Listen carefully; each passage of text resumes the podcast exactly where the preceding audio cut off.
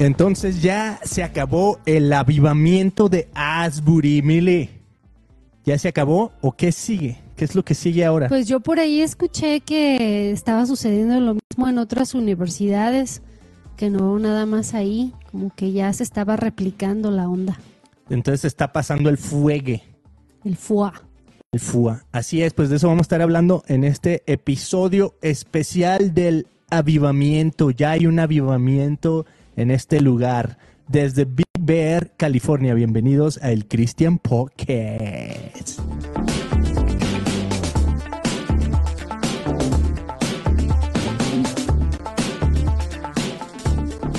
Así es, amigos, pues muchas gracias por estarse sintonizando aquí con nosotros, donde quiera que nos estés viendo, estás en Facebook, YouTube, Roku, Spotify, Apple Podcasts y todo eso. Gracias por estar aquí. Esperamos que disfrutes de este episodio y si te gusta, pues dale un like, suscríbete, apóyanos, compártelo, etcétera, todo eso. Eh, mándanos emojis, nos encanta. Visita nuestro website christianpodcast.com y el día de hoy, pues queremos hablar de este tema del avivamiento de Asbury, de esto que de repente estábamos así como que pues viviendo nuestras vidas, vamos a la iglesia y todos somos cristianos, asistimos a la iglesia todos los domingos, pero de repente todo el mundo empieza a hablar que en las redes sociales y todo eso, ¿no? Y amigos que conocemos, que oye, ¿ya viste lo que está pasando en Kentucky? Yo, Kentucky, pues Kentucky Fried Chicken o qué? ¿Qué está pasando? Y ahora, bueno, pues duró como 13, 14 días esta onda de que en, un, en una capilla de una universidad, donde aquí es muy típico que hay universidades cristianas y tienen su capilla. En México, pues de donde nosotros venimos, había algo muy similar, pero católico, ¿no? Era una universidad católica y tenía una capilla, eh, todo católico, pues, pero... Donde fuimos a estudiar nosotros. Ajá, donde estudiamos ahí en Guadalajara. Univa. Entonces, Ah, eh, un saludo, un saludo a los Para de la gente Univa. que trabaja. Entonces, pues no es atípico que una universidad, eh, sobre todo que se identifica así con, con el cristianismo, pues tenga su capilla y que tengan servicios para los estudiantes, ¿no?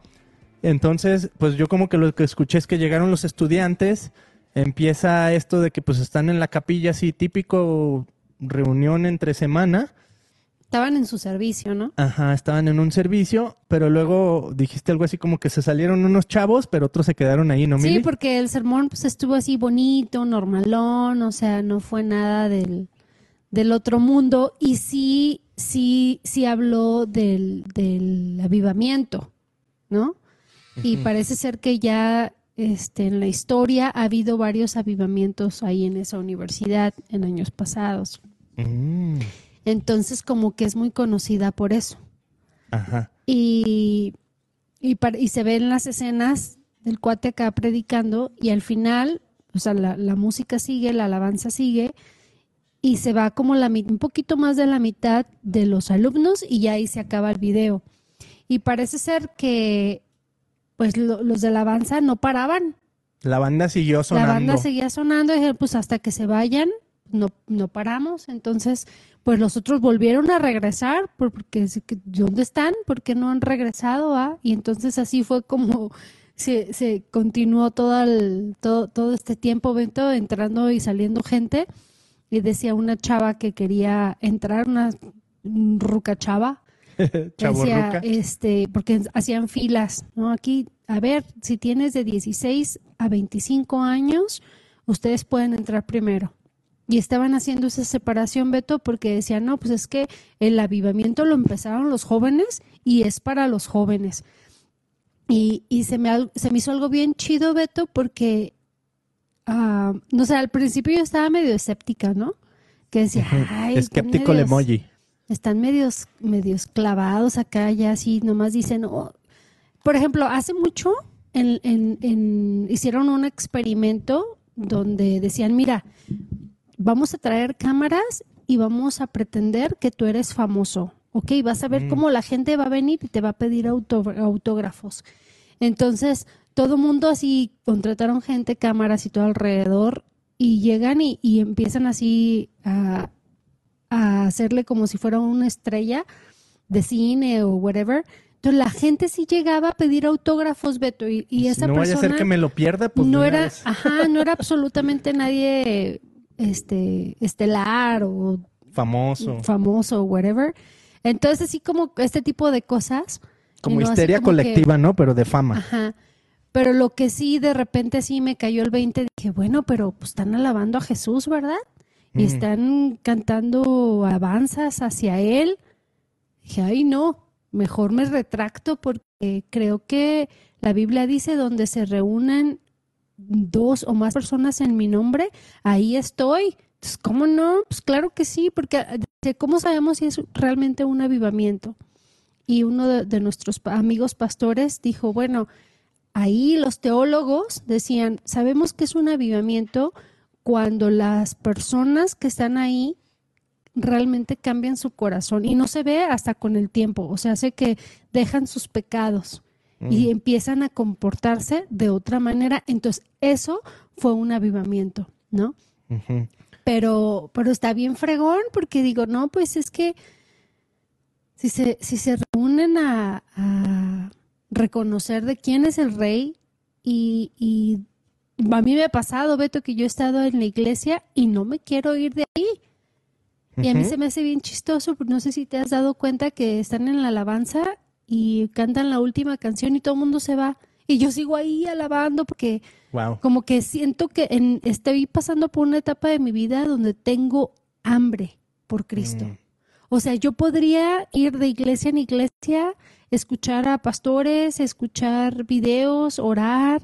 Así estoy en una etapa de mi vida donde tengo tanta hambre de Él. Y yo siento que eso está pasando con los jóvenes, Beto, en la actualidad. Cuando yo tenía como unos, ¿qué será? 12, sí, como unos 12 años, yo tenía una necesidad inmensa por asistir a un grupo de jóvenes. Pero donde yo vivía, la iglesia que me correspondía, que era católica, pues había como mucho cholillo. Unos Entonces, cholitos, pues ahí. pues yo siempre, pues no es que yo era la fresita, ¿verdad? Pero pues La Fifi. no, no, pero sí como que pues era diferente, ¿no? En mi, en mi hogar había bastantes valores y educación, aunque, aunque éramos muy pobres y bueno, teníamos lo que necesitábamos, pero con muchos valores. Mi mamá, este, muy apegada a, a Jesús y a la iglesia, y entonces como que yo no me identificaba pues con los cholitos de la iglesia, es medio raro, así como que no, me costaba trabajo, pero pues porque obviamente en mi hogar había muchos problemas. Entonces siempre así como que yo tenía mucho vacío en mi corazón y quería pertenecer a un grupo de esos porque pues yo sentía muy bonito cuando iba a la iglesia y cantaba las alabanzas y cuando comulgaba. No sé, siento que desde que estaba muy chiquitita, Beto, he sido muy espiritual. O sea, y tengo el poder de conectarme con Dios, pero también tuve la experiencia de conectarme con el diablo, con el Nice. engaño, con la mentira. Entonces, pues es que, y yo creo que no, y, y no soy, no soy nada especial, o sea, todos tenemos ese poder de, conectarnos con lo bueno o con lo malo, ¿no? Por eso tenemos libre albedrío. Entonces, y la otra que no me ayuda mucho es que soy muy curiosa. Entonces siempre quiero investigar y saber más y por eso esto del revi- revival este me llama mucho la atención porque yo digo, ay, yo quisiera que esto se diera no nada más en esa universidad, que se den las iglesias, que se den las familias, ¿no? Que lo traigas a tu hogar, que invites a tus hijos a, a alabar a Dios, que invites a tus hijos a orar contigo. Ahí en tu corazón es donde empieza un verdadero revival, Beto. Mm. El avivamiento empieza de uno en tu corazón y con tu propia familia y de ahí yo- estábamos en- estábamos aquí en Big Berry, nos fuimos a, Al a- jacuzzi. al jacuzzi bien chistoso porque el Beto yo no quería ir. Oye, no manches, está súper frío allá afuera. Y el Beto así de, vámonos al jacuzzi. Ah, no, empezó la Melody, ¿va? Nuestra Melody, hija, la desde que veníamos en el camino, venía con que quería ir al jacuzzi. O sea, gracias a Dios no está nevando, porque ya hemos ido cuando está nevando. Pero de todos modos yo decía, ya son las 8 de la noche, yo ya lo que quiero es... así 30 como grados que Fahrenheit, o sea, punto congelante. descansar, ¿no? Y luego se nos olvidaron las chanclas, este, no traía No, pues la neta sí se me congelaron las patas bien cañón. Estoy en- enseñando los pies Pero aquí a los entonces que la manera en cómo me, están viendo. la manera en cómo me convenció toda mi familia es like, el Beto llega y ándale, aquí es donde empieza el revival, aquí es donde empieza el avivamiento con tu familia, nos vas a dejar abajo y yo, "Ash, no. Entonces la verdad no duramos mucho tiempo porque se nos olvidó llevar agua y pues la verdad es que los niños chiquitos no Te deberían, deshidratas. No deberían de estar en el, en el jacuzzi, pero bueno, un ratito no hace daño. Y se nos olvidó el agua, así que pues no, nos, nos tenemos que ya regresar al cuarto. Pero, sí, ¿tú cómo ves esto del... Pues aquí tengo mis anotaciones, Mili, de lo que quiero decir acerca del avivamiento. mm, de todo lo que tú has dicho. Y voy a empezar con, con eso que dijiste del escepticismo. Y me gustó lo que dijiste. O sea, si es algo que Dios está haciendo, pues, o sea, tú no lo vas a parar, ¿no? Y si te pones a encontrar, si te pones en contra, pues entonces estás como quien dice en contra de Dios, ¿no? Y se me hace bien interesante porque a los discípulos de Jesús una vez eh, vinieron con Jesús y le dice, oye, hay sutanito y fulanito que están haciendo milagros en tu nombre, ¿no? Y les dice Jesús básicamente, oh, si no están contra mí, pues están conmigo y déjalos que lo Mm, hagan, ¿no? Entonces ellos ujú. como que sorprendimos así, ay, pues pensé que éramos los únicos discípulos tuyos que podemos la hacer cosas, ¿no? La envidia. Entonces, en cierta manera, pues este avivamiento puede causar una, una cierta envidia. Ahora sí que, pues no es nada espiritual la envidia, ¿va? Bueno, sí es espiritual en ese contexto, pues, pero eh, no es buena, ¿no? Pero lo que se me hace bien interesante es que si hay, o sea, Estados Unidos es bien interesante en el contexto de que es una nación, entre comillas, cristiana. Entonces, por ejemplo, México, de donde venimos nosotros, es 90% todos son católicos, ¿no? El 10% no sé qué serán, ¿va? Pero no sé, el 1% son, Ateos. son cristianos. Y este, entonces se me hace bien interesante ese rollo de que, por ejemplo, en México, si eh, voy a usar un ejemplo que, que sucedió, que yo me acuerdo así que, que lo viví, ¿no? Yo nunca crecí en el catolicismo, pero yo me acuerdo que había una, Yo sí, yo una sí, gran piedra, Mili, tú sí, había una gran piedra en una carretera a las afueras de la ciudad de Guadalajara. Y en esa piedra, eh, como que se cayó la piedra y se partió en dos. Pero una piedra gigante, o sea, te estoy hablando de una piedra así de, no sé, 10 metros de alto, ¿no? Gigante. Eh, se cayó y se partió. Y tú sabes que pues cuando, cuando las piedras se parten y tienen como el agua que corre entre ellas y eso, crea como figuras en, en- en la piedra. Entonces dentro de esta figura pues dijeron, no, pues que se parece a la figura como del esplendor de la Virgen María o la Virgen de Guadalupe o algo así, ¿no? Ya es que en México hay como eh, vírgenes específicas. No, pues en todo el mundo. En todo el mundo, ¿no? Bueno, no, no sé muy bien todo ese rollo de las vírgenes, ¿no? Si alguien sabe, pues ahí pónganle en los comentarios.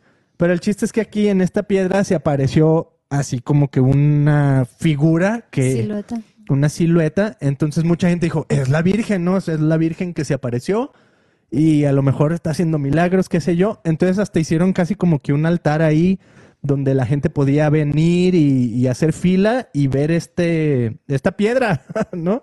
Con, con esta imagen. Entonces, yo sé que cosas así pasan en nuestros países, en Latinoamérica y todo. Entonces, siento que eh, el escepticismo que para mí venía en esto era un poquito por, esa, por ese lado. Mm. De que de repente es como que, oh, aquí hay un avivamiento y como aquí, eh, digo entre comillas, es todos son cristianos, es como que, ah, ok, vamos a ver qué está pasando ahí. Y entonces hay un montón de gente que quiere ir a ver. Mm. Pero yo siento que hay, o sea, sí siento que hay algo auténtico, nomás que también siento que hay lo que aquí le dicen los looky loose, ¿no? Los que nomás quieren ver y qué está pasando y pues vienen de chismosos. Chismosos. No, o sea, siempre va a pasar y va a haber de eso en donde tú quieras. Eh, pero, como decía nuestro amigo Eric Wayman, un pastor que está muy emocionado con esto que está pasando porque sí, sí causa emoción y ahorita quiero hablar un poquito también de, de lo que está pasando con esta película que va a salir que se llama Jesus Revolution, que habla precisamente de un avivamiento que se dio en los 70, ¿no? Pero antes de decir eso, eh, afirmar eso que tú dijiste, Mili, que él decía, ¿qué es un avivamiento? Bueno, un avivamiento, eh, y mucha gente quiso decir que en Asbury eh, tal vez no era un avivamiento, sino un awakening, un despertar Mm. de las personas a Dios, ¿no? Porque ¿qué es un avivamiento? O sea, en realidad esto es una palabra así como que inventamos nosotros los cristianos. ¿no? Eh, y lo que sí siento Pero- que bíblicamente hay, Emily, no te voy a decir esta Sí. y luego ya me dices eso que quieres decir. Jesús cuando revela que Él es el Mesías, y muchos ya lo vieron en, la, en esta serie de The Chosen, cuando Jesús revela que es el Mesías lo hace con una mujer samaritana Mm. y esta mujer, eh, Jesús le dice, dame agua, ¿no? Y la mujer le dice, pues, este, que no sabes que yo soy samaritana y que tú eres hombre y en primera ni siquiera me deberías de estar hablando. Y Jesús le dice, si tú supieras quién es el que te está pidiendo, yo, tú me pedirías a mí agua y yo te daría agua y tú no tendrías sed jamás, ¿no? Entonces como que ella entiende que hay un, que hay algo espiritual que está pasando en ese momento cuando Dios le está hablando. Y entonces ella se va a la alabanza, se va y dice, bueno, la- su pregunta es la adoración. Y empieza a decir, ustedes judíos adoran en Jerusalén, nosotros los samaritanos adoramos en tal monte, ¿no? Y todo esto sucedió en el, en el pozo de Jacob, o sea que tiene una tradición histórica para los judíos bien gruesa. ¿no? Entonces, como que diciendo, bueno, ¿dónde vamos a adorar? ¿Aquí en el pozo, allá en el monte o en Jerusalén?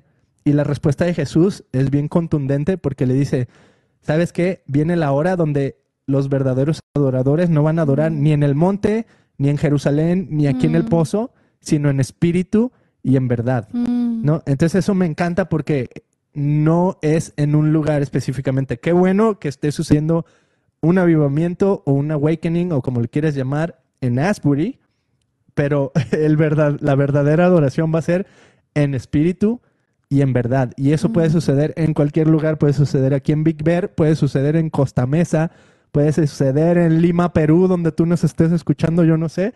Ahí puede suceder el avivamiento cuando se da en espíritu y en verdad. Pero me imagino que hay características específicas como de lo que de lo que los cristianos en el contexto entienden como avivamiento y que buscan como avivamiento, ¿no? Pero bueno, eso era lo que, que quería decir. probablemente es una de esas, ¿no? Que, que vienen al, al arrepentimiento Mm, y cambian sus vidas. O sea, eso. que Dios transforma sus vidas porque ellos o estamos dispuestos a que Dios trabaje con nosotros y que pues pedimos perdón y traemos nuestros pecados, ¿verdad? O sea, los hablamos, decimos, oh, ¿sabes qué? Este, perdóname que yo eh, he sido un mentiroso toda mi vida. No, perdóname porque tengo he tenido problemas con la pornografía toda mi vida. Y, y cuando sabes que hay, hay un cambio verdadero es que ya no lo haces más. ¿no? Entonces tú hablabas el otro día de cómo Dios nos purifica y nos santifica cuando Él quiere usarnos. Y eso se me hizo así bien chidísimo porque yo en mi vida lo he experimentado, o sea, yo no soy la misma persona que era hace 16 años, ¿no? Dios me, me ha cambiado bastante, me ha renovado mi mente y ha cambiado mi corazón. Entonces, porque pues a lo mejor mi corazón tenía tanto rencor y tanto resentimiento que era, me era muy difícil perdonar y tardaba yo en perdonar meses. Después fue pasando y bueno, ya tardaba una semana y ahora, y ahora ya 24 a es 32 horas. unas cuantas horas. Sí, buenísimo. Pero, pero sí, o sea, es como una, como una evolución, ¿no? Entonces, este, está chido.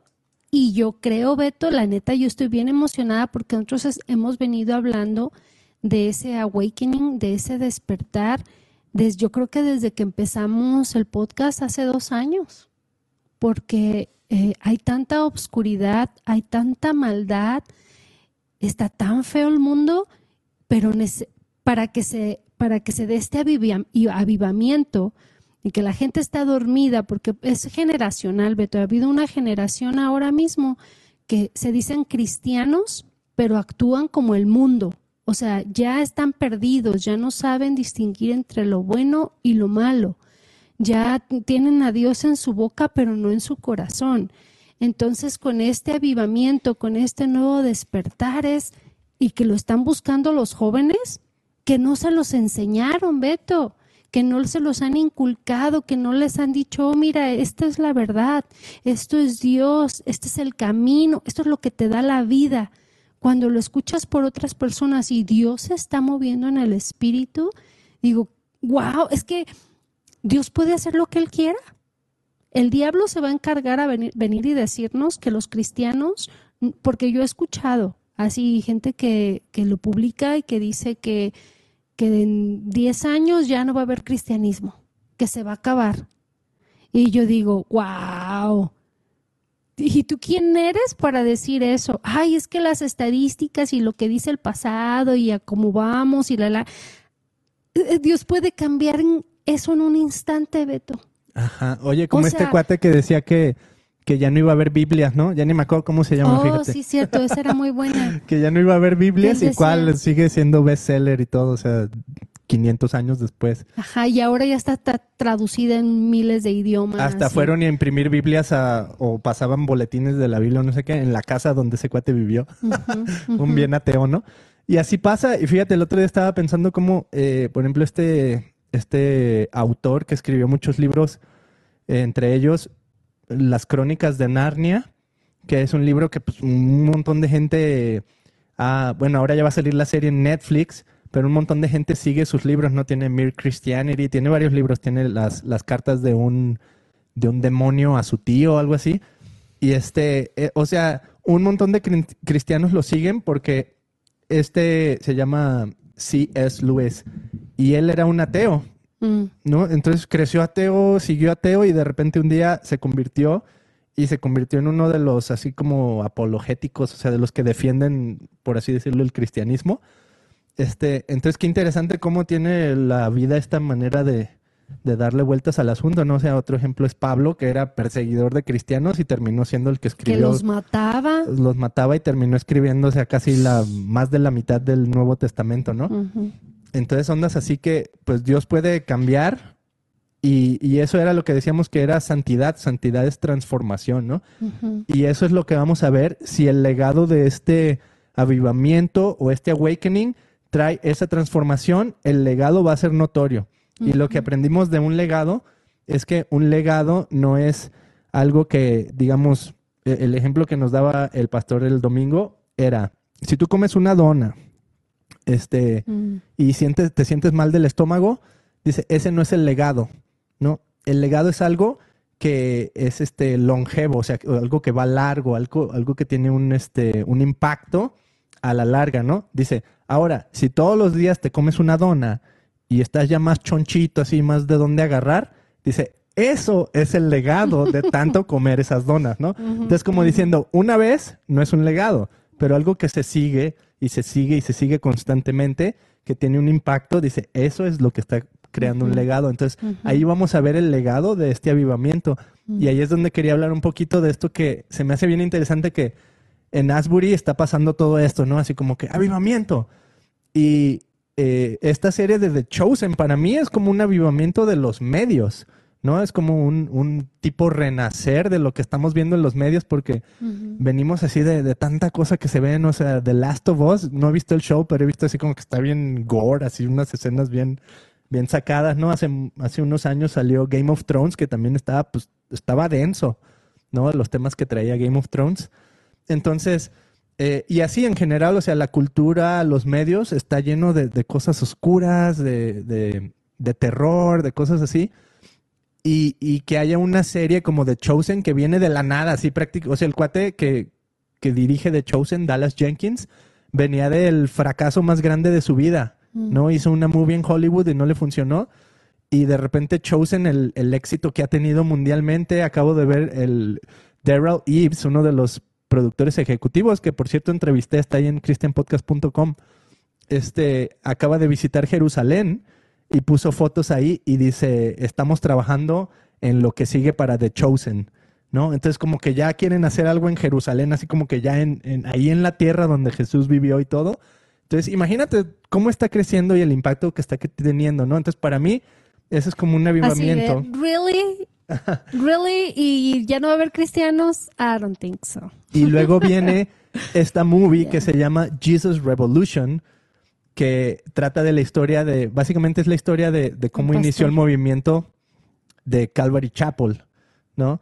Y Calvary Chapel empezó a través de este avivamiento que se llamaba Jesus Movement, o el movimiento para Jesús, que comenzó en Costa Mesa, o sea, ahí de la ciudad donde somos, no sé, bien increíble, en los años 60 y 70 ahí con toda esta onda de los hippies. Entonces lo que vas a ver en esta movie que sale el próximo fin de semana, eh, Jesus Revolution, que por cierto, el actor que hace Jesús también sale en esta movie.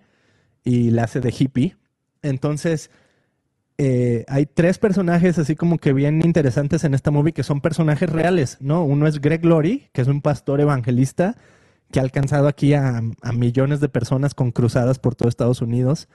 Eh, bueno, eh, Greg Laurie, el otro es Lonnie Frisbee, que era uno de estos hippies, y el otro es Chuck Smith, que es el pastor que fundó estas iglesias que era Calvary Chapel, ¿no? Entonces la idea de la, la premisa de la movie, o sea, no la hemos visto, entonces no vamos a hacer como un spoiler, pero la premisa de la movie es que hay una iglesia donde el pastor dice, ya no sé qué hacer porque ya no viene la gente, Mm, estamos todos ya pues en la senectud, por así decirlo. Entonces llega un hippie y le dice, ¿qué onda? Pues yo sé que, que Jesús me ama y yo quiero traer más gente aquí a, a este rollo de, de la iglesia, ¿no? Pero, pero como la iglesia estaba cerrada, pues eres un hippie, o sea, eh, hueles feo, no te pones, no te pones zapatos, o sea, ¿qué onda, no? traes aretes. Eh, traes no- aretes, pelo calzones. largo, o sea, ¿qué onda con eso, no? Pero en el momento en que los reciben y todo, empieza un avivamiento, o sea, empieza un florecer Mm. en esta iglesia y se llamaban, eh, eran como con carpas, o sea, con, con, pues sí, eran tent, tent revivals, donde la gente empezaba a venir y ya no cabían, o sea, como en Asbury, ¿no? Que la gente, o sea, unos lucky loose y otros que pues, están viviendo un arrepentimiento genuino. Total que había colas y colas de gente que querían venir a ver qué estaba pasando. Y de ahí ese movimiento explotó gigantesco. O sea, hay Calvary Chapels por todo Estados Unidos. A mí me encanta porque muchos de mis grupos favoritos vienen de iglesias Calvary Chapel. O sea, como Jeremy Camp, Phil Wickham, Switchfoot, los papás de, de los dos integrantes de Switchfoot son este son pastores en una iglesia en San Diego de Calvary Chapel, ¿no? Entonces un movimiento que explotó así gigante. Eh, y se me hace bien interesante porque a eso se refiere cuando vamos a ver el impacto que va a tener esto. Mm. Pero a lo mejor van a pasar años, ¿no? A lo mejor van a pasar 10, 20, 30 años cuando estos jóvenes en realidad empiecen a vivir sus vidas y empiecen a impactar su cultura y empiecen a, a decir sí a Jesús en donde la sociedad rechaza a Jesús y empiecen a ver así como que, wow, esta Oye, persona pues la sigue a Jesús en las buenas y las malas. La experiencia que acabamos de tener ahora, el- este domingo pasado, que visit- fuimos a, en la iglesia donde nos congregamos, hay como cinco iglesias. Entonces, la, el, el pastor que, como quien dice, dueño de la iglesia, este, acaba de ganar, de hecho lo invitamos próximamente, va a estar con nosotros aquí en, en- en el Christian Podcast, porque acaba de ganar, le intentaron robar su iglesia de miles de millones de dólares, Beto. O sea, el Y- edificio, pues la... Le- Sí, El pues lugar. el lugar. Y pues, duraron como nueve años litigando eh, eh, esta onda. Y finalmente se lo dieron a él, ganó, ganó la batalla y pues estábamos ahí celebrando con él. Fue algo bien hermoso, bien padrísimo porque estaba atascada la iglesia, Beto, y contados eran los americanos que estaban ahí. O sea, lo que voy es que latino estamos con todo aquí en Costa Mesa. Y muchos niños, muchos niños, y de hecho, una, am, porque pasaron y dieron unas palabras y experiencias y testimonios y todo, y pasó una chavita que pues ya tiene ahí como 13 años en esa iglesia. Entonces cuando la presentan, dice, no, mira, ella tiene los mejores grados, es súper buena niña con su familia, con nosotros, con, o sea, una niña modelo, ¿va? Y dice, y pues escribió unas palabras y pues las va a leer. En- me impactó bastante, Beto, porque dice en- que en la escuela le hacen bullying, bien cañón, Wow. porque es seguidora de Cristo, Uf. porque tiene a Dios y porque no le da vergüenza y ella lo dice y lo habla. Entonces, es esa generación que viene, Beto, bien poderosa como latinos, aparte de que tenemos a Jesús en nuestro corazón, ya tenemos conocimiento, vamos a la escuela, entonces eso me da como mucha esperanza, ¿no? De, de- de ver a, a- pues a nuestra sociedad más avanzada, los latinos que llegamos y que de repente nos estancamos y no evolucionamos, va a ser diferente porque siento que, que Dios es el... Yo, como, yo hablo por mi experiencia, ¿va? La Biblia dice que cuando uno viene a Jesús, pues no es como que ya todo va a ser color de rosa y no vas a sufrir, ¿no? En este mundo tendrás aflicción, pero en mi experiencia desde que yo decidí seguir a Jesús, todo es como un aprendizaje y entiendo que todo lo que me pasa es para bien. Y me siento como protegida, me siento como en una burbuja, así como que veo todo lo que pasa alrededor y digo, a mí nadie me puede tocar. En serio, así me siento. O sea, sí he tenido mis, mis depresiones, mis luchas y todo, pero, pero hay algo tan fuerte con Jesús que siento que nadie me puede tocar tan fácil. Y eso era lo que se veía en este, en algunos, o sea, han salido miles de clips de este avivamiento o awakening de Asbury en esta universidad en Kentucky, donde, donde la gente pues da así como su testimonio, ¿no? Su experiencia. Entonces, uno de ellos es, es como ese, como esa efusividad de la gente de decir, o sea, el que yo vi era una persona que decía, olvídate ya de tu novio, olvídate ya de tu novia, aquí lo importante es adorar a Jesús, mm. pero le decía así como con un corazón sincero, o sea, siento que en realidad eh, no se trata así de que sí, olvídate de tu novia y sí, olvídate de tu novio, ¿no? O sea, pero en cierta manera era como que eso, eso no vale tanto, o sea, eso no es prioridad. O sea, deja de sufrir. Ajá, deja de sufrir, o sea, la prioridad es Jesús, la prioridad es mm. que hay un Dios eterno que nos ama, ¿no? Y mm. dentro de eso, pues obviamente, o sea, nosotros tenemos una familia, somos, estamos casados y todo, o sea, hay, hay algo padre que perseguir como familia, ¿no? Pero, pero ese, esa idea de que, de que la prioridad debe ser Jesús, de que la prioridad debe ser amar a Dios, ¿no? Con todo nuestro corazón, ¿no? Hasta Jesús decía cosas como, o sea, suenan así medio, medio raras, pero pienso que se refiere a ese, nivel de prioridad cuando Jesús decía, nadie que ame más a, su hijo o a su madre o a su padre es digno de mí, ¿no? Entonces, ah, caray, pues ¿cómo? O sea, tengo que odiar a mi hermano, a mi hermana, a mis hijos, a mi esposa. No, o sea, que tu prioridad sea yo, ¿no? Que tu prioridad sea amarme, que tu prioridad sea seguirme. Ahora, en seguirme a mí, obviamente vas a aprender a amar a todas esas personas bien, mm. ¿no? Entonces, en cierta manera, te conviene seguirlo y ponerlo a él como prioridad porque entonces vas a poder ser verdaderamente un amante de las personas, ¿no? Mm. Entonces, amarás a Dios con todo tu corazón, pero amarás a tu prójimo como a ti mismo. Entonces, como, es, como, es como algo simbiótico, pues no es como que uno o el otro, mm. pero tú poner tu prioridad en Jesús. Entonces, siento que esa es parte de, de a lo que estamos hablando de este avivamiento. Y la otra clave, yo siento que es esa palabra que, que suena medio, medio, como que no la escuchamos mucho ya, pero es arrepentimiento. Y, y, se me hace bien interesante porque una de las primeras cosas que dijo Jesús cuando vino eh, en su ministerio era arrepentíos. O sea, él decía, arrepiéntanse, arrepiéntanse de sus pecados, ¿no? Mm. Y siento que ahora lo, lo, escuchamos esa palabra y es como que, como que nuestra cultura siempre dice, no, afirma, afirma quién eres y sé tu verdadero, ¿cómo dicen? Eh, your, your authentic self, dicen en, en inglés, ¿no? Sé tu, tu, tu, yo mismo auténtico. Y siéntete bien por ello. Ajá, y siéntete bien por ello. Y tú no, tú no estás quebrado, you're not broken, dicen también en inglés, ¿no? O sea, usan como todas estas palabras que es todo lo contrario al arrepentimiento. O sea, es como que no, afirma más tu, tu propio yo y ámate a ti mismo como a ti mismo, ¿no? o sea, onda así. Es que está medio tricky. Sí, es que Está medio, está confuso. Y es que eso, cuando, cuando está confuso, te das cuenta que hay alguien ahí que te está, you know, eh, tratando de... Ajá. ¿cómo, Pues sí, es que Satanás es, padre de confusión, ¿no?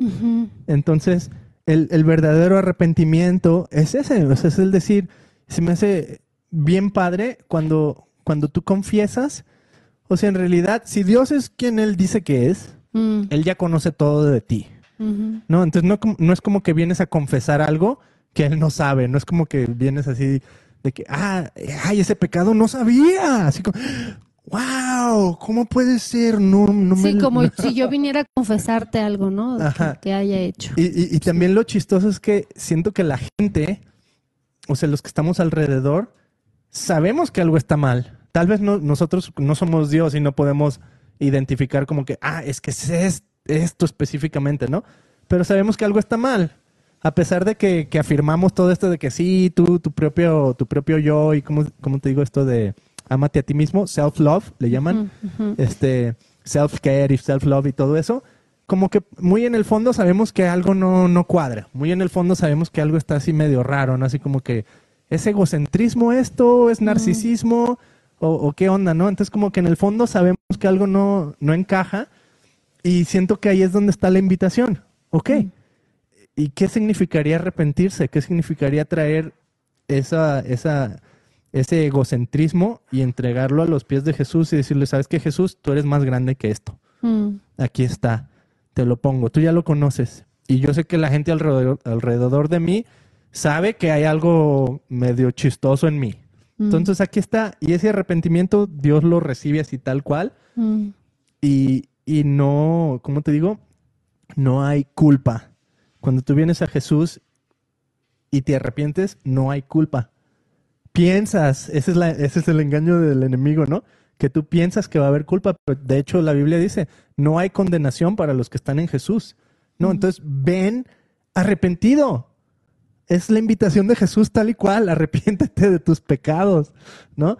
Entonces tráelos a Él y del otro lado no va a haber culpa, no va a haber más culpa y no va a haber culpa dentro de tu propio corazón, ya no vas a sentir eso. mm, Entonces siento que ese, ese va a ser el verdadero eh, avivamiento y arrepentimiento que va a venir y que se está dando y que estos movimientos como el de Asbury, como el que vivimos en nuestra propia iglesia en Costa Mesa, en una ciudad que tiene, está chiquita, mucha gente ni la conoce, pero tiene un impacto bien increíble. O sea, esta movie que vamos a ver de Greg Laurie, de Chuck Smith, de Lonnie Frisbee, de estos personajes que se llama Jesus Revolution, básicamente todo pasó en esta zona de Costa Mesa y Mm. Newport Beach. ¿no? Bien increíble, donde yo voy a trabajar los viernes, está así a, no sé, escasos metros de donde pasaban estos bautizos eh, multitudinarios, o sea, llegaban miles de personas a bautizarse y está así a cerquita de donde yo voy todos los viernes a trabajar. Una cosa bien impactante, bien increíble. Entonces Dios sigue moviéndose, Dios sigue trabajando en los corazones y el avivamiento, yo siento que si, si algo dijera es, no es aquí ni es allá, es en espíritu y en verdad. Mm. Es donde está Dios, donde dos o tres están reunidos Sí. y claman en su nombre, ahí va a estar Él en medio de nosotros. Y por último, algo que un amigo David, eh, el que dirige la alabanza en nuestra iglesia, David Barrera, eh, me decía, dice, se me hace padre que este avivamiento de, de Ashbury, Kentucky, en esta universidad, no tiene ningún nombre famoso. ¿no? A lo mejor las canciones que, que están cantando sí son de famosos, ¿no? Cantan de Elevation, o cantan de Bethel, o cantan de lo que sea. Eh, pero no hay nombres famosos. O sea, no estás viendo ahí a Kerry Job o no estás viendo ahí a este, ¿cómo se llaman estos de los Johnson? Bueno, estos de Bethel, ¿no?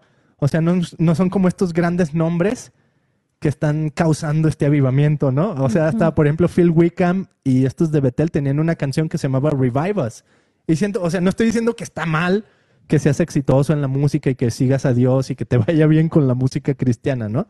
Simplemente el hecho de que de una ciudad que nadie esperaba, con un grupo de alabanza que nadie se imaginaba, Que Está normalón, sucediendo todo eso. Estaba todo normal, ¿No? pues, no nada del otro, del otro mundo. Nada, o sea, gente ordinaria. Entonces eso nos habla increíble de lo que Dios puede hacer. O sea, los discípulos de Jesús, ahora los vemos como que, wow, Pedro y Pablo y todos estos, eran gente ordinaria como tú y como yo.